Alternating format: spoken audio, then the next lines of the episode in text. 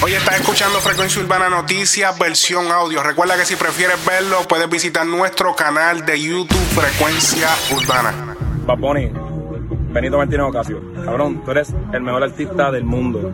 Hoy yo puse varios tweets de ti. Cabrón, todo el mundo diciéndome que soy un mamón, que si otro artista, cabrón, nadie te llega a ti. Mira, yo sé que después de este video me van a decir mamón, que si que me lo quite la garganta, que si tengo. Mira, no me importa un carajo. Eres el mejor artista del mundo, cabrón. Nadie te llega a los talones. Nadie. Benito Martínez Ocasio es el papá del trap. Me cago en la hostia. Me cago en la hostia. Me cago en...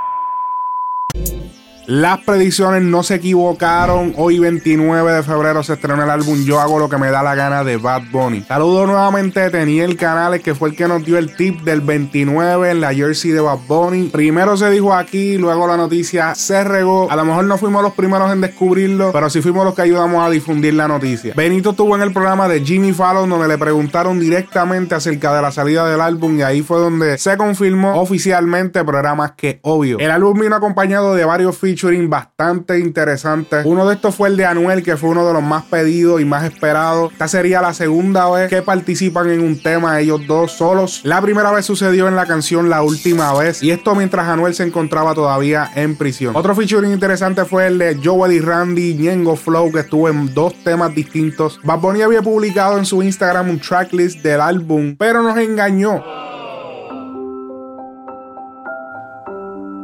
Ocultó los featurings que él entendía que, podían ser mejor si eran sorpresa. Entre ellos estuvo el de Anuel, pero también estuvo el de Arcángel y Kendo Caponi, convirtiéndose este no únicamente en el primer tema después de que Kendo saliera de prisión, sino también el primer tema de Arcángel y Kendo Caponi después de hace 10 años exactamente que estrenaron la canción El demonio de la tinta. Alka y Kendo tuvieron muchísimas diferencias a lo largo de los años y todavía está inconcluso si arreglaron, no arreglaron. Lo que sí sabemos es que colaboraron en este tema que muy probablemente no grabaron en el mismo estudio. Entre los featuring también estuvo Javia, Daddy Yankee, Mike Towers, Duki de Argentina y Pablo Chile. Este álbum, al igual que por siempre, fue estrenado con un video para cada canción, aunque no oficiales, hay algunos que serán reemplazados con uno oficial. Y oficial me refiero a que será rehecho con un nuevo concepto y mejor trabajado. Mientras tanto, únicamente tenemos las canciones que ya salieron, como Vete e Ignorantes junto a Sech, que tienen video oficial. Y como estreno con el álbum, nos dio la canción Difícil con su video oficial. Mientras tanto, tendremos que ver a este niño que tiene un gran parecido con Benito, moverse en su cuarto, hacer sus asignaciones, estar en la computadora, jugar básquet, un sinfín de cosas dependiendo la canción. Vamos a lanzar un análisis más completo en la versión podcast de Frecuencia Urbana, así que te invito a ir al enlace en la descripción y te suscribas en tu plataforma favorita de podcast para que escuches el análisis del disco más a fondo, canción por canción, letra por letra. Bueno, letra por letra no, eso sería eh, como que azullo, pero disectando prácticamente cada canción del álbum. Algo peculiar que sucedió fue en el show de Jimmy Fallon cuando Bad Bunny apareció con falda y con una t-shirt que decía mataron a Alexa, no a un hombre con falda. Y esto solidarizándose con Alexa, la transexual asesinada en Puerto Rico la pasada semana. A uno que no le pareció muy bien que va a falda fue al dominio que comentó lo siguiente en su cuenta de Instagram. Con un video escuchando canciones del rapero fallecido Pop Smoke, escribió diciendo: No jodo con tipos como este que son gay. Dios llévate a Bad y devuélveme a Pop Smoke. Antes de eso había publicado una foto donde se veía que estaban montando una promoción de Bad Bunny en un edificio en donde mostraba una calavera con un ojo en la frente. Dominio dejó un largo caption entre las palabras que dijo fue que Bad Bunny le copió el estilo de la calavera. También lo dijo en un video que les pondré en unos momentos. Pero le criticó el haber usado falda en el evento de Jimmy Fallon. Dentro de lo que puedo leer en el texto, porque lo demás son un montón de insultos. En una parte dijo: El que quiera ser gay, que lo sea, pero no anda engañándole la mente a los niños inocentes. Igual que Disney, que viene con un personaje gay para películas de niños. ¿Con qué necesidad si se supone que el sexo y esas cosas son para adultos? El mundo se tiene que acabar ya o que me lleven para otro mundo porque así no. Ya se ha perdido el respeto y están al garete. El dominio alega que le están copiando su flow, sus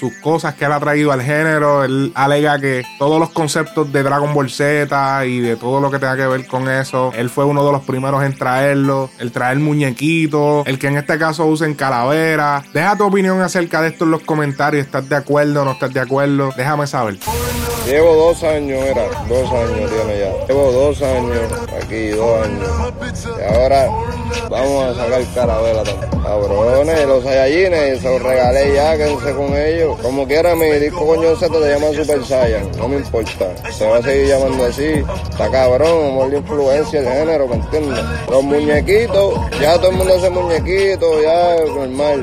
Pichamos, quédense con los muñequitos. Las carabelas también. Mira, Gay Bonnie, ya, en banda.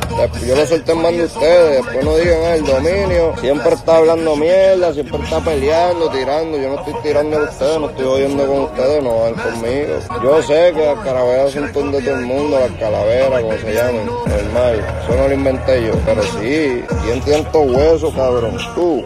No, soy yo, la caravela soy yo, ¿entiendes? Se siente cabrón que soy de influencia. No es que no la puedan usar, a mí sin cojones que la usen. Búsquense sus conceptos, no tienen que venir a mamar el concepto del otro. Yo no estoy buscando los conceptos de nadie, vamos a hacer esto porque aquel lo hizo. Vamos, no, yo hago las cosas porque salieron de mí. Saben, ya lo sabemos, eres maricón. Ya, pero ese maricón tú. No sé ni para qué hablan que si ese totito, que ese culito, cabrón. Dedicarle canción a los hombres. Ustedes son maricones, pues dedicarle canción a los hombres y ya, y sales de ese closet y eres feliz. Pero no. Le cantan a las mujeres, son, son, son fecas en eso, cabrones. Cabrones, sean reales. Eres un maricón. Canta y di, mira, quiero que me coma el. ¿Entiendes? Y así, dame mamarte ese que, ¿entiendes? Normal. Ya, mira, bye, me voy.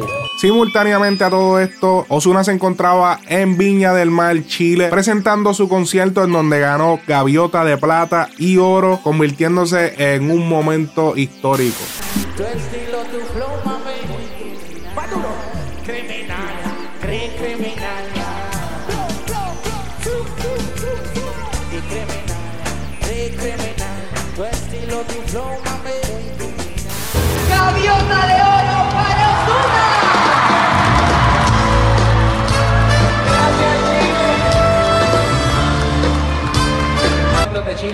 Que esto quede para la historia. Que lo hayan disfrutado, que lo hayan pasado bien.